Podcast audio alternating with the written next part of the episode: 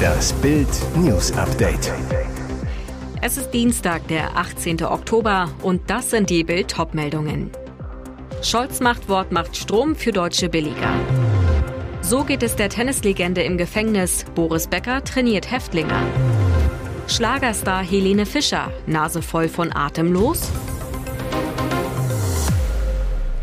Im Atomarmdrücken zwischen der FDP und den Grünen entschied Kanzler Olaf Scholz am Montagabend, alle drei noch am Netz verbliebenen Atomkraftwerke bleiben vorerst am Netz.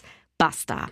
Bis längstens 15. April 2023 sollen sie noch Strom liefern, schrieb Scholz in einem Brief an Wirtschaftsminister Robert Habeck, Finanzminister Christian Lindner und Umweltministerin Steffi Lemke. Das Machtwort hat politische Konsequenzen für die Ampelkoalition und einen Preiseffekt für die deutschen Verbraucher.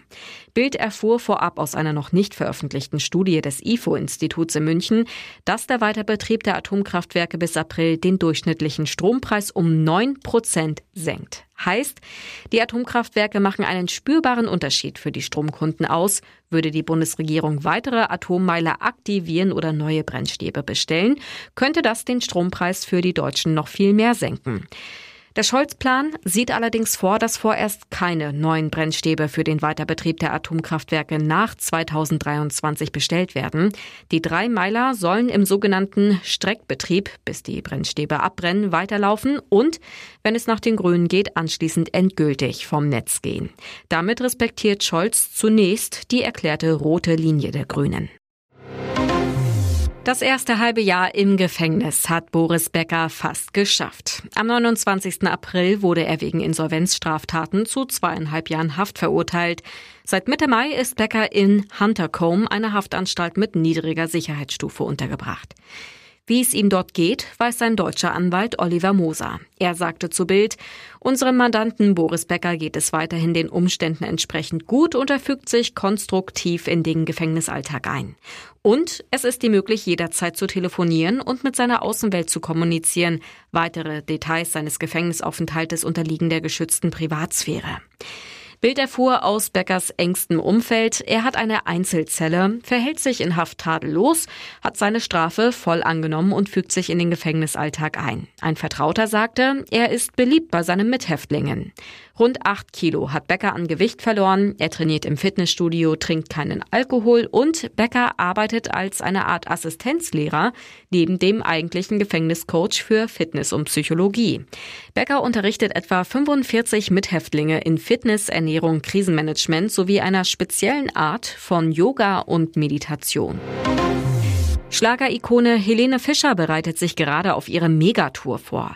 Was auf der Setlist für 2023 natürlich nicht fehlen darf, ihr Megasong Atemlos. Ein riesiger Ohrwurm, ein Knaller für jeden Fan, wann immer Helene ihn live performt. Aber ist sie selbst immer noch begeistert davon? Darauf gibt es nun eine Antwort. In einem Interview mit der Neuen Züricher Zeitung sprach Helene unter anderem über ihre Lieder, darunter natürlich auch Atemlos. Ich höre meine eigene Musik eher selten zu Hause, aber singe den Song natürlich oft auf der Bühne.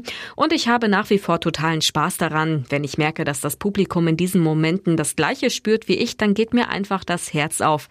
Selbst bei Songs, die ich schon tausendmal gesungen habe. Es gibt aber doch einen Song aus ihrem Repertoire, den man bei Helene zu Hause wohl eher nicht mehr hören wird. Und morgen früh küss ich dich wach. Das Schlagerlied von 2006 ist einfach nicht mehr nach ihrem persönlichen Geschmack. Sie erzählt darüber, je älter die Songs werden, desto öfter überlege ich, ob ich mir diese CD zu Hause noch anhören würde.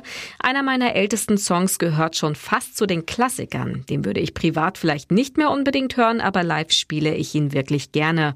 Und wenn die Fans glücklich sind, ist Helene es schließlich auch. Es gibt Fehler, die macht man nur einmal im Leben. Ein deutscher Schüler ist auf einer Klassenfahrt nach Polen übel abgezockt worden, weil er in Krakau in einen Stripclub ging und leichtfertig mit seiner EC-Karte bezahlte. Der 18-Jährige aus Kümmersbruck in Bayern war nach Auskunft der Polizei in den Club gegangen und habe dort für 65 Euro für einen Private Dance mit der Karte bezahlt. Danach seien auf einmal mehr als 5600 Euro von seinem Konto verschwunden gewesen. Ob der junge Mann dabei mit einer Tänzerin in einen separaten Raum ging oder diese an seinem Tisch tanzte, sei unklar, sagte ein Sprecher der Amberger Polizei. Gleichzeitig seien dem Oberpfälzer nach eigenen Angaben zwei Gläser Schnaps serviert worden, angeblich auf Kosten des Hauses. An das, was danach passiert sei, konnte sich der junge Mann nicht mehr erinnern, wie er der Polizei berichtete. Die Abzocke könne aber nur in dem Krakauer Club passiert sein, berichtete der Geschädigte der Polizei. Der Polizeisprecher erklärte, er ist auf jeden Fall den richtigen Schritt gegangen, sich bei uns zu melden.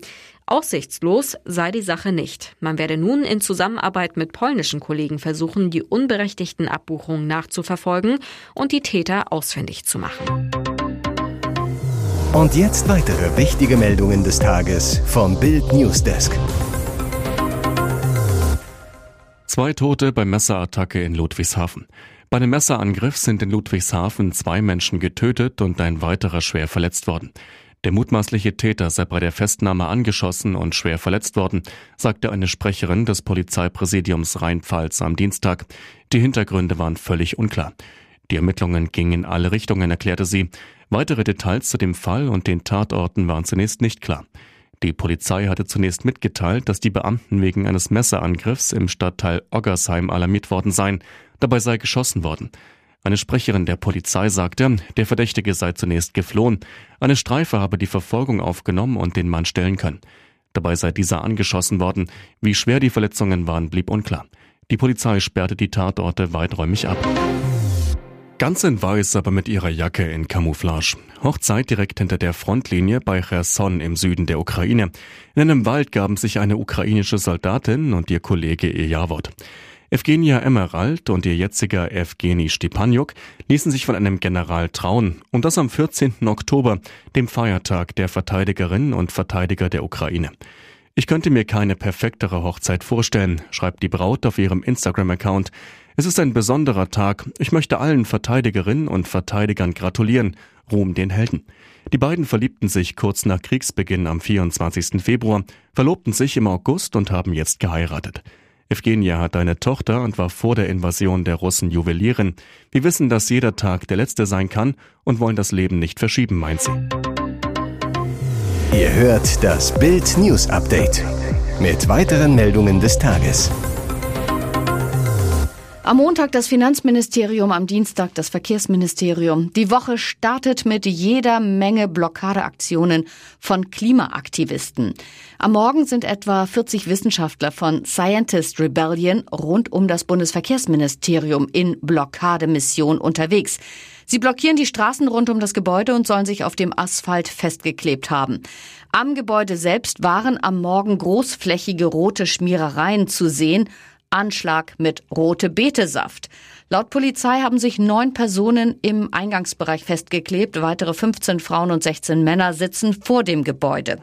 Im angrenzenden Invalidenpark halten sich ebenfalls 20 Klimaaktivisten auf. Zwei von ihnen haben sich dort festgeklebt. Die Aktivisten haben wissenschaftliche Artikel zur Klimakrise an das Gebäude des Ministeriums geklebt und die Regierung aufgefordert, die Blockadehaltung gegenüber dem Tempolimit aufzugeben und das 9-Euro-Ticket wieder einzuführen. Auf Plakaten, die auf dem Twitter-Account der Gruppe zu sehen waren, stand unter anderem Stoppt den rasenden Stillstand und zusammen gegen das Klimaversagen. Von allen Beteiligten sind die Personalien aufgenommen worden, so die Polizeisprecherin. Zudem wurden die Festgeklebten von der Polizei vom Asphalt abgelöst. Bei der Wahl zum besten Fußballspieler landete PSG-Star Kylian Mbappé nur auf dem sechsten Platz. Den Ballon d'Or holte sich sein Landsmann Karim Benzema. Trotzdem dürfte Mbappé die Gala auch sehr genossen haben. Der Grund seine wunderschöne Sitznachbarin im Pariser Théâtre du Châtelet. Die Veranstalter hatten den französischen Nationalspieler neben Trinity Rodman 20 platziert. Die US-Spielerin von den Washington Spirit war ebenfalls nominiert, landete bei der Wahl zur besten Spielerin auf dem 19. Platz. Siegerin wurde erneut die Spanierin Alexia Putellas, 28. Ich kann gar nicht glauben, dass ich nominiert bin, neben so vielen großartigen Spielern, erklärte Rodman bei der Ankunft vor der Veranstaltung. In ihrem hautengen blauen Anzug war die schöne Amerikanerin der Hingucker der feierlichen Veranstaltung. Mit Sportstars kennt sich die Fußballerin bestens aus. Sie ist die Tochter der Basketballlegende Dennis Rodman. Der exzentrische ehemalige NBA-Superstar hatte mit den Detroit Pistons und den Chicago Bulls insgesamt fünf Championships gewonnen. Hier ist das Bild News Update. Und das ist heute auch noch hörenswert. Die NFL ist ein Milliardenbusiness. Am Montag war der größte Sportstar aber nicht auf dem Feld anzutreffen. Siebenfach Formel 1 Weltmeister Lewis Hamilton hat vor dem großen Preis der USA in Austin, Texas am nächsten Sonntag einen Abstecher nach LA gemacht. Der Grund, bei den Chargers sind die Denver Broncos zu Gast, wo der Brite seit kurzem Teilbesitzer ist.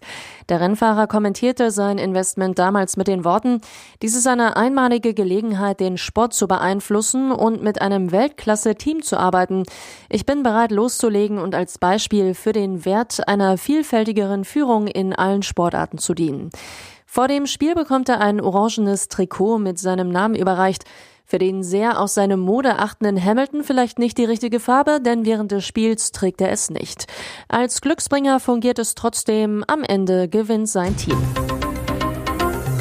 Weitere spannende Nachrichten, Interviews, Live-Schalten und Hintergründe hört ihr mit Bild TV Audio. Unser Fernsehsignal gibt es als Stream zum Hören über TuneIn und die TuneIn-App auf mehr als 200 Plattformen, Smart Speakern und vernetzten Geräten.